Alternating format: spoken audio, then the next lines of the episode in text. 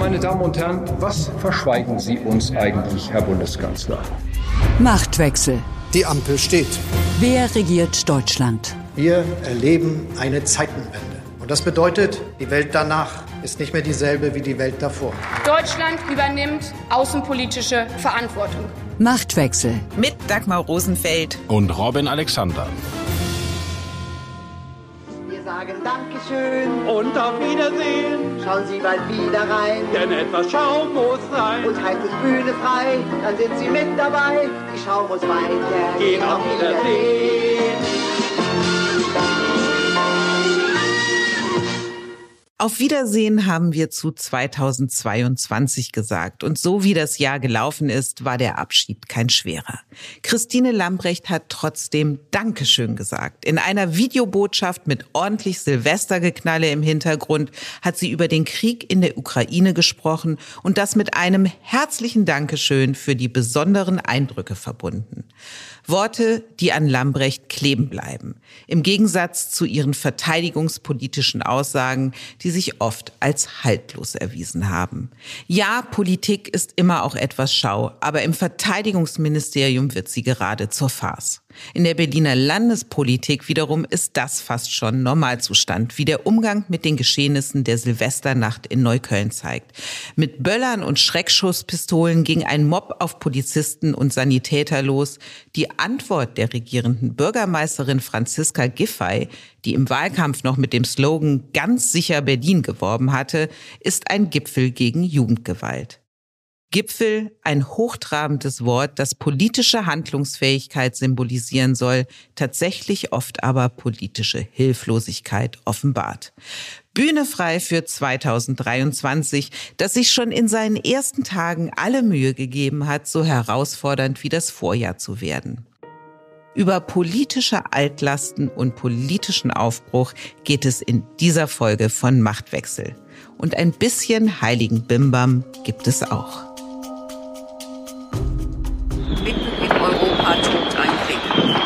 Damit verbunden waren für mich ganz viele besondere Eindrücke, die ich gewinnen konnte. Viele, viele Begegnungen mit äh, interessanten, tollen Menschen. Dafür sage ich ein herzliches Dankeschön. Das war die Silvesterbotschaft der Verteidigungsministerin Christine Lambrecht, die sie über ihren Instagram-Kanal in die Welt hinausgeschickt hat. Dass Lambrecht dem Amt nicht gewachsen ist, hat sie nicht zum ersten Mal deutlich gezeigt. Mittlerweile ist sie die unbeliebteste Politikerin. In einer INSA-Umfrage liegt sie sogar noch hinter Alice Weidel von der AfD. Rücktrittsforderungen haben Lambrecht schon im vergangenen Jahr begleitet. Sie ist aber immer noch im Amt. Nun melden die Kollegen von Media Pioneer, Olaf Scholz wolle Lambrecht auswechseln, lediglich der Zeitpunkt sei noch offen. Robin, ist es nicht längst höchste Zeit für einen Wechsel im Verteidigungsministerium?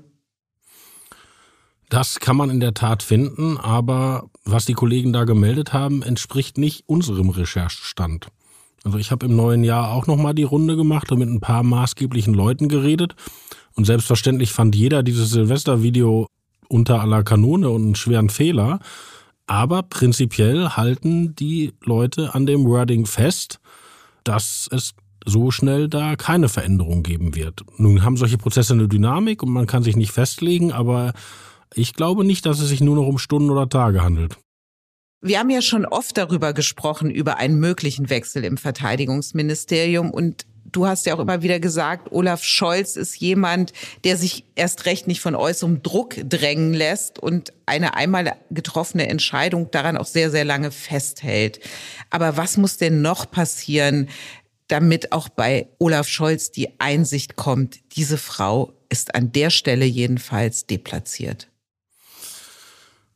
Das Scholz-Lager und oder sagen wir mal seine engere Umgebung äh, haben versucht, zu Lamprecht ein bestimmtes Narrativ aufzubauen, nämlich das Narrativ, dass jemand einen sehr schwierigen Start hat ins Amt, aber Tritt gefasst hätte.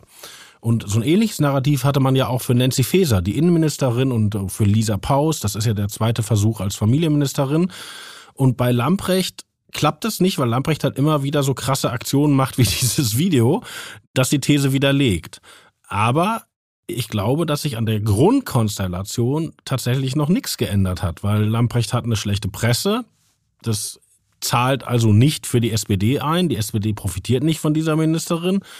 Aber es ist noch nicht so weit, dass Olaf Scholz es analysiert, dass es für ihn persönlich problematisch wird. Also ein Wechsel wird es vorläufig zumindest offenbar nicht im Verteidigungsministerium geben. In jedem Fall gewechselt hat aber die Haltung von Olaf Scholz zu Panzerlieferungen in die Ukraine. 40 Marderpanzer hat man um Kiew zugesagt und nicht nur die deutsche Öffentlichkeit ist von dieser Zusage überrascht worden, sondern offenbar auch die Bundeswehr und das Verteidigungsministerium. Denn immerhin hat Christine Lambrecht ja noch Ende Dezember in einem Interview mit dem Deutschlandfunk Folgendes erklärt. Also aus der Bundeswehr hätten wir sowieso keine Marder abgegeben. Nee, aus der Industrie, aus der Industrie. Wir brauchen die. Wir brauchen sie, das hat Christine Lambrecht zu den Mardern gesagt und damit auch erklärt, aus Bundeswehrbeständen etwas abzugeben, das ginge gar nicht. Was, Robin, aber hat sich dann in den paar Tagen zwischen Dezember und Anfang Januar verändert, dass jetzt doch möglich ist, was Lambrecht ja eigentlich ausgeschlossen hatte? Also zuerst mal hat sich ja die Haltung von Olaf Scholz verändert. Scholz war es ja, der dieses Diktum aufgestellt hat, äh, keine Panzer. So, was ist da passiert? Die generelle Haltung des Westen hat sich verändert, weil auch die Amerikaner jetzt Schützenpanzer liefern und die Franzosen. Und es scheint so zu sein, dass Olaf Scholz mit Biden und Macron im Gespräch war ist noch offen, wie weit er da getrieben wurde, aber augenscheinlich hat Lamprecht von diesen Gesprächen nichts mitbekommen und sich im Radio anders festgelegt. Aber ist das nicht ein Vorführen der eigenen ohnehin schon angeschlagenen Ministerin, sie ihren Text weiter sagen zu lassen, der ja der Text von Olaf Scholz gewesen ist, ohne sie daran teilzuhaben lassen, eine solch wichtige Entscheidung zu treffen? Ach, mittlerweile halte ich sogar für möglich, dass es ihr angedeutet hat und sie es nicht kapiert hat. Also, weil das eine gewisse Dynamik da drin war, das konnte man ja sogar von außen sehen. Und es ist schon erstaunlich, weil da kommt ja noch mehr zusammen. Also A gibt es diese Festlegung, wir brauchen die selbst. Dann gibt es ja auch noch in Sachen Schützenpanzer die Entwicklung mit dem Puma. Also ein modernerer Schützenpanzer, den man eigentlich für die NATO im Baltikum braucht, muss nach einer Übung sozusagen eingesammelt werden. Ja, alle 18 Puma-Panzer haben versagt. Ja, wobei da ist es interessant, das ist ausgelöst worden durch ein Schreiben eines Militärs. Sehr ungewöhnlich, weil so ein Schreiben wird ja bekannt. Und Frau Lamprecht hat sich dann an die Spitze der Bewegung gestellt. Also Frau Lamprecht hatte erkennbar Angst, dass es später heißt, sie wiegelt ab und es gab Warnungen in der Bundeswehr. Sie hat sich an die Spitze der Bewegung gestellt, hat gesagt, funktioniert alles nicht und die Industrie ist schuld und so weiter. Mittlerweile sagen Fachleute, dass das eher behebbare Fehler gewesen wären. Aber egal, also jetzt braucht man die Marder einerseits als Ersatz für den Puma im Baltikum, andererseits braucht man sie zu Hause, weil das hat Frau Lamprecht ja gesagt. Und das ist natürlich jetzt schon die Frage. Und sie hat es dann so aufgelöst, dass sie in Griechenland angerufen hat, weil die sollten von uns auch noch Marder bekommen und für diese Marder sowjetische Panzer aussortieren und an die Ukraine geben. Du erinnerst dich, berühmtes Thema Ringtausch aus dem letzten Jahr. So, also da ist wieder einiges im Argen. Andererseits, wichtig war doch, dass diese Entscheidung fällt, dass die Ukraine dieses Gerät bekommt. Da hat Scholz wieder lange gezögert, er sah nicht gut aus, aber materiell ist die Entscheidung gefallen und sie ist in die richtige Richtung gefallen. Aber materiell nochmal, heißt das in der letzten Konsequenz, wenn ich den Worten von Frau Lambrecht Glauben schenke, dass wir sie selber brauchen, dass wir sie nicht abgeben können, dass wir jetzt sozusagen unsere Bundeswehr noch etwas schlagunfähiger machen, weil wir jetzt doch die Marder abgeben müssen? Ich kann das persönlich nicht beurteilen. Ich bin kein Militärexperte. Allerdings, viele Berichte haben ja schon vorher beschrieben, dass die Bundeswehr eigentlich gar nicht die Fähigkeiten hätte, die sie bräuchte. Und das ist wirklich eine diffizile Angelegenheit. Im Kern geht es ja darum, die Ukraine zu unterstützen, ohne die deutsche Sicherheit zu gefährden. Das ist sozusagen der Grad, den Scholz beschreiten will und der ja auch vernünftig ist. So, und das muss jetzt materiell organisiert werden.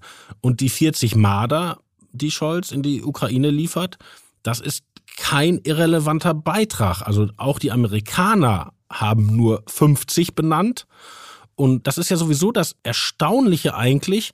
Nach einer Phase des frühen Zögerns hat Scholz ja materiell geliefert. Die deutschen Waffen machen in der Ukraine tatsächlich einen Unterschied. Er kommuniziert es nur so, dass man ihn unter begründeten Verdacht des Zögerns stellen kann. Warum tut er das? Das ist kein Fehler. Das passiert ja seit Monaten. Das haben die auch analysiert. Und ich würde die These wagen, dass Scholz glaubt, innenpolitisch steht er in dieser als zögerlich wahrgenommenen Haltung gut da, weil er nämlich einschätzt, dass die deutsche Bevölkerung gar nicht enthusiastisch diesen Waffenlieferungen gegenübersteht. Also die möchten nicht, dass der Kanzler an der Spitze der Bewegung der Bewaffnung der Ukraine steht, sondern sie sind ganz froh, dass er diesen zögerlichen oder vielleicht würde man im Kanzleramt sagen, abwägende Haltung nimmt. Materiell bekommt die Ukraine viel, da macht Deutschland eine gute Sache. Es gibt allerdings ja mittlerweile, wie soll ich sagen, einen außenpolitischen Flurschaden, weil in Osteuropa, im Baltikum geraten die Deutschen mit dieser Haltung, auch vor der Folie, was wir alles vor dem Krieg falsch gemacht haben, immer mehr in Verruf. Und das hat auch etwas damit zu tun, dass zum Beispiel Polen jetzt seine Rüstung komplett auf amerikanische und koreanische Produkte stützt und eben nicht mehr auf deutsche. Also Scholz nimmt einen außenpolitischen Schaden in Kauf, um eine Haltung einzunehmen, die er innenpolitisch und vielleicht auch innerparteilich für produktiv hält.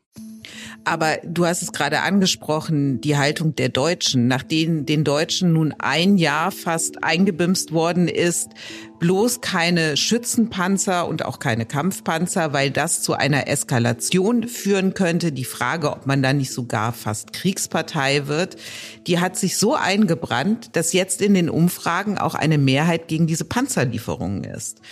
Wie will Scholz denn da die Öffentlichkeit mitnehmen? Naja, also Scholz hat mehrere Sachen sozusagen festgelegt. Das erste ist keine Alleingänge. Da ist er ja dabei. Also er liefert die Schützenpanzer, wenn die Amerikaner sie auch liefern. Er wird auch die Leos, also die Kampfpanzer erst liefern, wenn Briten und Amerikaner und andere auch dazu bereit sind. Also, also diese Linie kann er halten. Ja. Der zweite Punkt war, dass die Panzer eine zusätzliche Eskalation darstellen. Und das ist ja nie wirklich ausbuchstabiert worden. Ja? Also da geisterten so Sachen rum, deutsche Panzer können da nicht herumfahren, weil wegen des Zweiten Weltkrieges und so weiter. Aber das ist nie ausbuchstabiert worden. Da gab es immer den Verdacht, Putin hätte ihn gewarnt. Aber dem war nicht so. Also da kann Scholz keine Begründung aufessen, weil er eigentlich nie eine geliefert hat. Trotzdem, ich glaube, er spekuliert darauf, die Deutschen werden das einsehen, aber mit einem Gefühl des Unwohlseins. So nach dem Motto, das muss jetzt sein, aber es wäre besser gewesen, wenn es nicht so hätte sein müssen. Und vielleicht hofft Scholz darauf, dass sie denken, Mensch, wenn es jetzt der Scholz macht, der so lange gezögert hat, dann muss es vielleicht doch sein. Ich könnte mir vorstellen, dass er sich das so denkt. Nach dem Marder ist vor dem Leopard. Die Polen haben ja gerade erklärt, Leopardpanzer an die Ukraine liefern zu wollen. Dazu brauchen sie wiederum die Genehmigung Deutschlands. Unser Wirtschaftsminister Robert Habeck hat jetzt schon erklärt, polnische Lieferungen nicht verhindern zu wollen. Und ganz anders klingt da der Regierungssprecher Steffen Hebestreit. Der hat nämlich gerade erklärt, dass er es derzeit für sehr unwahrscheinlich hält, dass Deutschland hier seine ablehnende Haltung aufgibt. Die Frage ist ja, was bedeutet derzeit? Robin, könnte derzeit vielleicht schon kommende Woche enden, wenn die Verbündeten im sogenannten Rammstein-Format zusammenkommen? Das ist möglich, muss aber noch nicht nächste Woche passieren. Aber bei der Hebestreitäußerung gestern vor der Bundespressekonferenz fiel ja auf, dass er nicht gesagt hat, das passiert niemals, sondern er hat das sozusagen auf die Zeitachse geschoben und derzeit ist, ist ja morgen ist auch nicht der Zeit, kann man ja sagen. Also Hebestreit hat die Festlegung vermieden, weil ich glaube, dass Scholz die Entscheidung nicht getroffen hat. Das hängt ja mit mehreren Dingen zusammen. Die Frage ist ja, gelingt es mehrere Länder zusammenzustellen, die solche Leoparden liefern. Also nehmen wir mal an, eine Koalition von zwölf Ländern. Ja, das wäre etwas anderes als ein Land oder auch nur drei Länder. Weil man will ja vermeiden, dass man selber ins russische Visier gerät, ja? So, und daran wird hinter den Kulissen gearbeitet. Aber wir haben nicht nur den polnischen Vorstoß gehört, wir haben heute auch Robert Habeck gehört, der mhm. gesagt hat, und das ist der Vizekanzler, ja. Also es läuft alles in diese Richtung und es ergibt ja auch Sinn, weil diese Schützenpanzer und Kampfpanzer agieren ja im Verbund. Also die sollen der Ukraine irgendwann ermöglichen, die russische Front zu durchbrechen. Und da werden die verbunden agieren müssen. Ich höre mich schon an wie ein Militärexperte, der ich nicht bin, aber man macht sich ja ein bisschen kundig. Also da gibt es einen inneren Zusammenhang. Und das Bemerkenswerte ist ja, wenn du sagst, Scholz ist womöglich noch gar nicht entschieden, dass am entschiedensten die Grünen auftreten in Form ihrer Minister Robert Habeck, wie du gesagt hast, aber auch eine Annalena Baerbock, die gerade nach Kharkiv gereist ist und dort nochmal betont hat, dass es die Unterstützung der Deutschen geben wird. Das liegt ja auf einer grünen Linie seit Beginn des Krieges, dass die Grünen da am entschiedensten sind. Ich finde diese Haltung unterschiedlich glaubwürdig. Also Habeck hat schon im Wahlkampf, als das gar nicht angesagt war, ist er zur Kontaktlinie gefahren, hat gesagt, wir müssen da etwas verändern, dafür viele Prügel bekommen. Baerbock war da wesentlich reservierter. Habeck genehmigt ja auch oder überweist an den Bundessicherheitsrat die Lieferungen, die die Industrie tätigen kann. Also Habeck äh, agiert da schlüssig, finde ich. Bei Baerbock gibt es immer diese Verknüpfung mit den Bildern. Also der Auftritt in Kharkiv ist natürlich mutig, ist auch ein starkes Zeichen an die Russen, hat ja auch im russischen Staatsfernsehen dafür gesorgt, dass da jemand sich ereifert hat, warum haben wir Frau Baerbock nicht umgebracht, als sie da war, also unvorstellbar. Also das ist alles okay, aber dann im Zug so ein Interview zu geben, also unter dem Eindruck der Bilder, bei gewollter Emotionalisierung, da weiß ich nicht, ob das nicht besser ist, wenn sowas nach ruhiger Überlegung am Schreibtisch entschieden wird. Die Erkenntnis der Woche. Nicht nur für Frau Lambrecht war die Silvesternacht ein Problem, auch ihre Parteikollegin Franziska Giffey hatte keinen guten Start ins neue Jahr. Die Ausschreitungen in Neukölln, die Angriffe auf Polizei und Rettungskräfte sind ein Desaster für sie und ihre Regierung. Erst recht, weil in Berlin demnächst gewählt wird. Ich habe es ja eingangs schon angesprochen. Angetreten war Giffey als Law and Order Sozialdemokratin, aber mit einer rot-rot-grünen Regierung, die sie ja auch selbst gar nicht gewollt hat, ist eben kein Staat zu machen. Was bei der Berliner SPD Tradition hat, ob beim BER-Fiasko oder jetzt in der Silvesternacht, ist das Abschieben von Verantwortung und das Schönreden von politischem Versagen.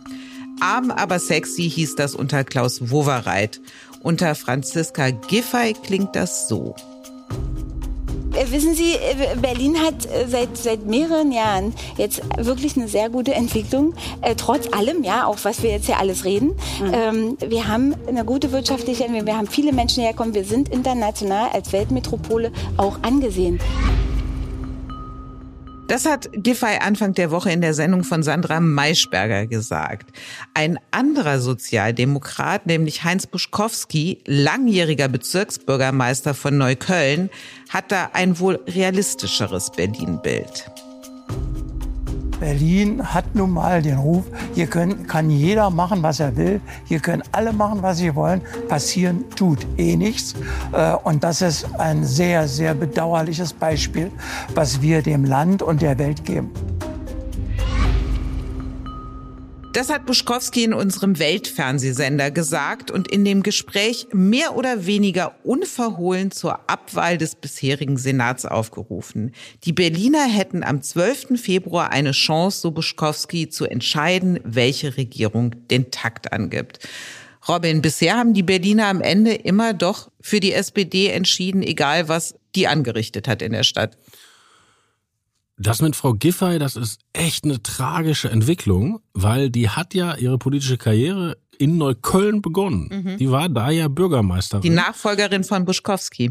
Ja, und sie hat eine wirklich gute Rolle gespielt. Also nicht, dass die Hörer jetzt denken, ich interessiere mich wahnsinnig für Bezirkspolitik, aber ich wohne da, deshalb habe ich das ein bisschen mitgekriegt. Die Giffey hat nämlich tatsächlich demonstrativ mit Polizisten den Kontakt gesucht, demonstrativ die Probleme angegangen, auch die Probleme adressiert. Die hat da wirklich eine gute Rolle gespielt, allerdings sehr kurz, nur zwei Jahre. Dann ist sie ja sofort wegbefördert worden. Und sie hatten, wie du schon sagst, einen Law and Order Wahlkampf gemacht. Und dann ist ihr ihre eigene Partei in den Rücken gefallen. Weil Giffey wollte wenigstens die Linkspartei rausschmeißen aus ihrem Senat und mit einer Partei der Mitte und den Grünen regieren. Und das hat eine zunehmend linksgestrickte SPD-Funktionärskamarilla verhindert. Und das ist wirklich tragisch für Frau Giffey, weil sie weiß, was schief sie weiß, wie es besser geht und man hindert sie, da zu handeln. Andererseits, ein Politiker muss sich auch durchsetzen. Was heißt denn die Silvesternacht für die Wiederwahlchancen von Giffey? Das ist so schwierig, weil ja in Berlin diese Verantwortung so verwischt ist. Also ich, ich gebe dir mal ein Beispiel. Diese Krawallen in Neukölln. Ja, in Neukölln gibt es einen SPD-Bezirksbürgermeister, Herr Hickel, der direkte Nachfolger von Frau Giffey, der eigentlich diese Linie reingehen in die Problemkieze, auch Polizei schicken, also auf die Probleme gehen und sie nicht wegreden, weitermachen will. Der hat nur ein Ordnungsamt, das von einer linken Politikerin geleitet wird. Und wenn da eine Razzia ist, dann sagt diese linke Politikerin, das machen wir nicht, weil wir wollen die Leute nicht nachts äh, terrorisieren und also äh, er hat in, in seiner eigenen Verwaltung an der Spitze Leute, die an ihn an dem hindern, was er tun will. Und das versteht aber draußen keiner, weil die Leute halt denken, ja, der Bürgermeister kann ja machen. Und dann hat man darüber noch diese Senatsebene, wo es ja auch in drei Richtungen gezogen wird. Also ein Beispiel aus einem naheliegenden Thema, die SPD Innensenatorin möchte Menschen aus Moldau abschieben, die hier kein Asyl bekommen haben. Und Moldau möchte diese Leute zurücknehmen. Also die sind bereit, die zurückzunehmen und die Plätze hier werden dringend gebraucht für Ukrainer, aber ihre linken und grünen Koalitionspartner lassen sie das nicht tun. Das führt also zu dieser kompletten Verwischung von Verantwortung, dass auch die Sozialdemokraten, die etwas tun wollen, daran gehindert werden. Die CDU hat es aber auch nicht geschafft, die richtigen Schlüsse aus der Silvesternacht zu ziehen. Also aus der Debatte um Staatsverachtung hat sie versucht, eine reine Debatte um Migration zu machen und die hat sie dann schwer im 90er-Jahresstil ehrlicherweise geführt. Also die Berliner CDU hat sich mit dieser Vornamenanfrage der Tatverdächtigen echt blamiert. Und Friedrich Merz hat dann bei Markus Lanz auch nochmal nachgelegt. Lass uns mal reinhören. Sprechen Sie mal mit Lehrerinnen und Lehrern in den Grundschulen, was die jeden Tag erleben, auch an verbaler Gewalt. Und dann wollen Sie diese Kinder zur Ordnung rufen und die Folge ist, dass die Väter in den Schulen erscheinen und sich das verbitten, insbesondere wenn es sich um Lehrerinnen handelt, dass sie ihre Söhne, die kleinen Paschas, da mal etwas äh, zurechtweisen. Da fängt es an. Robin, wer sagt Friedrich Merz, dass die 90er vorbei sind?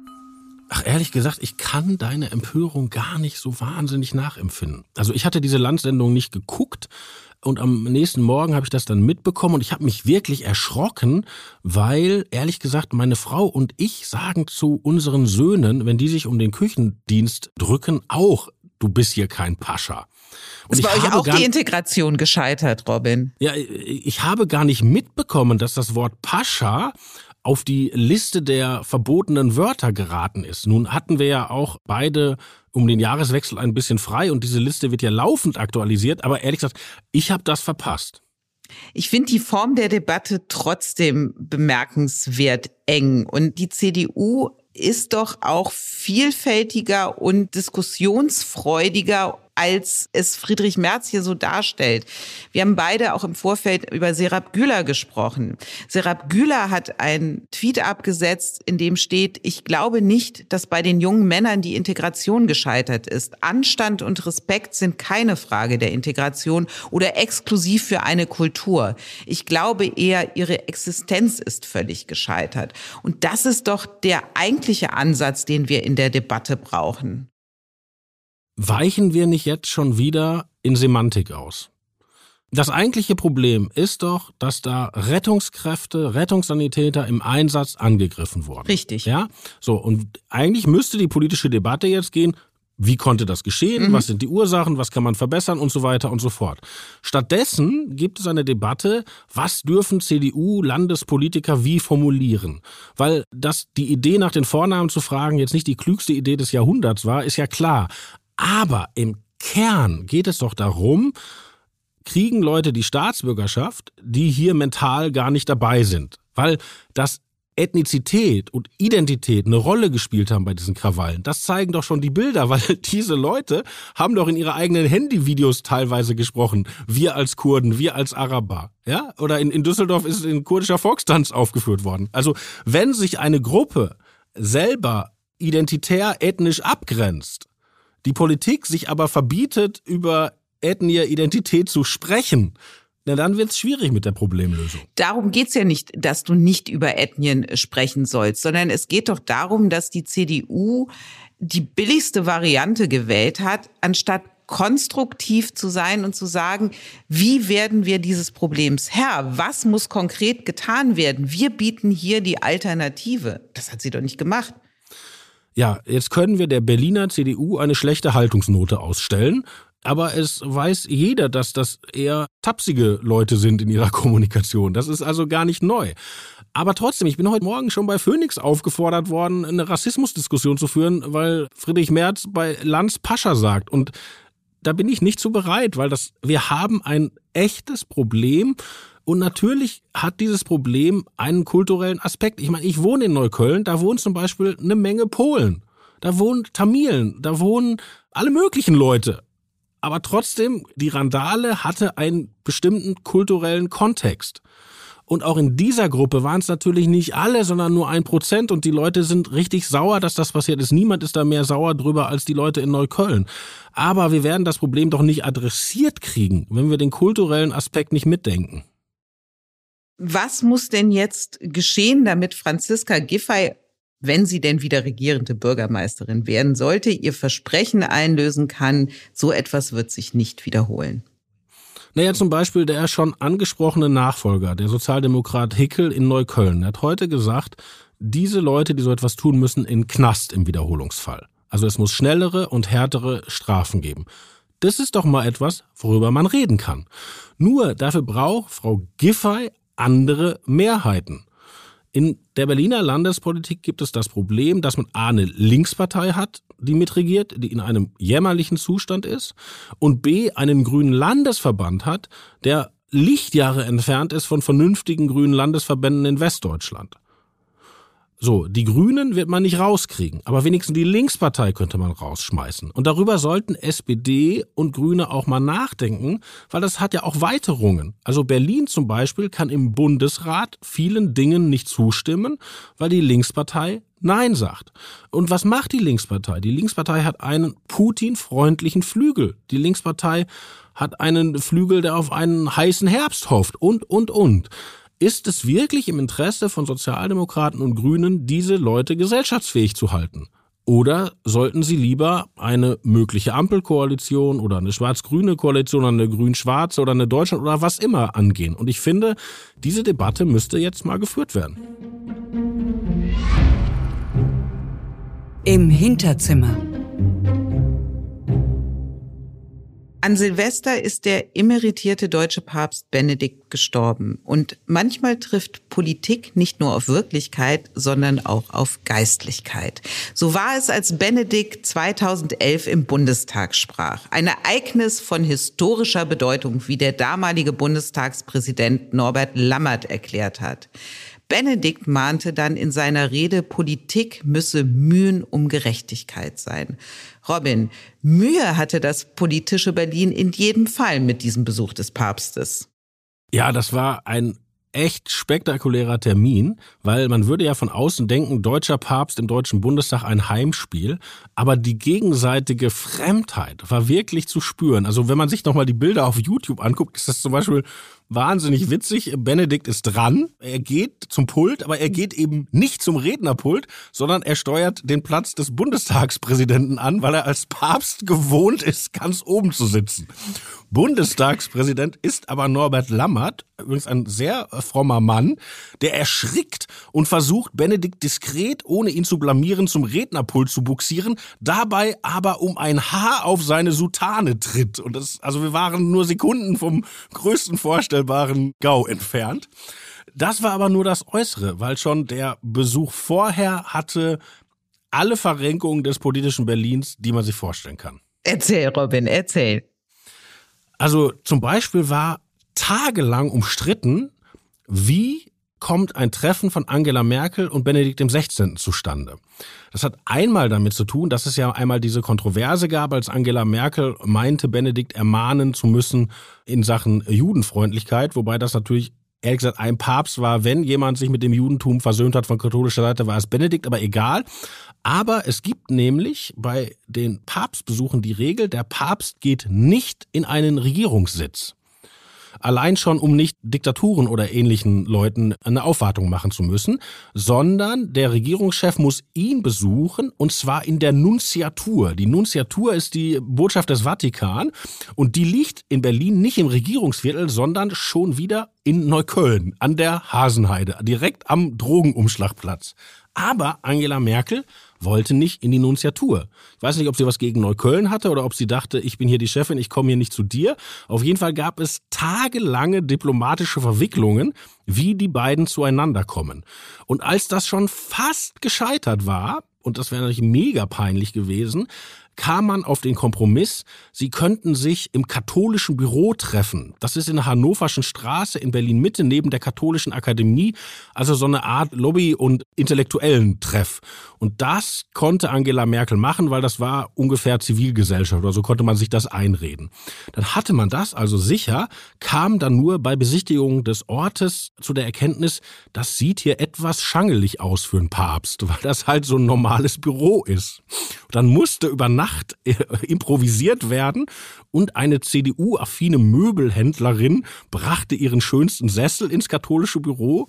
Und Frank Steffel, auch eine feste Größe der Berliner Landespolitik, nämlich ein ehemaliger regierender Bürgermeisterkandidat und im Hauptberuf Teppichhändler, stiftete dem katholischen Büro einen Teppich, damit Merkel und der Papst würdevoll da agieren konnten. Steffel rief mich auch an und erzählte mir, dass er das getan hat, damit ich es in die Zeitung schreibe, sagte aber auch, am nächsten Tag habe ich den Teppich wieder abgeholt. und dann war da noch die Heiligsprechung der Grünen, ne? Ja, da, jetzt nimmst du den Witz unseres geschätzten Kollegen äh, Klaus Christian Malzahn vorweg. weil das Irre war, Benedikt, niemand wusste, was er sagt. Also alle hatten Angst, dass er irgendwie rummissioniert oder, oder irgendwie der CDU sagt, sie wäre nicht mehr christlich oder so. Und Benedikt hielt dann gar nicht eine besonders missionarische Rede, sondern eigentlich hielt er eine Vorlesung. Also er, er hielt eigentlich eine Vorlesung, woher kommt unser Rechtsbegriff, das katholische Naturrecht, Thomas von Aquin, Hans Kelsen, alle im Bundestag waren mega überfordert. Und äh, dann ging er auf die Pointe, es gibt auch eine Ökologie des Menschen. Und so wollte er die Brücke schlagen von diesem katholischen Naturrechtsverständnis gerade zu den Grünen, ja, und sagte auch, dass mit der Ökologiebewegung in den 70er Jahren Fenster aufgemacht worden wäre. Aber schon als Benedikt hereinkam, hatte es Applaus gegeben und der Abgeordnete Hans-Christian Ströbele fand diesen Applaus so unpassend, dass er rauslief und nicht mehr mitbekam, wie sehr Benedikt die Ökologie lobte. Und unser Kollege Klaus Christian Malzahn kommentierte damals, Ströbele ist der Erste, der bei seiner eigenen Heiligsprechung rausläuft.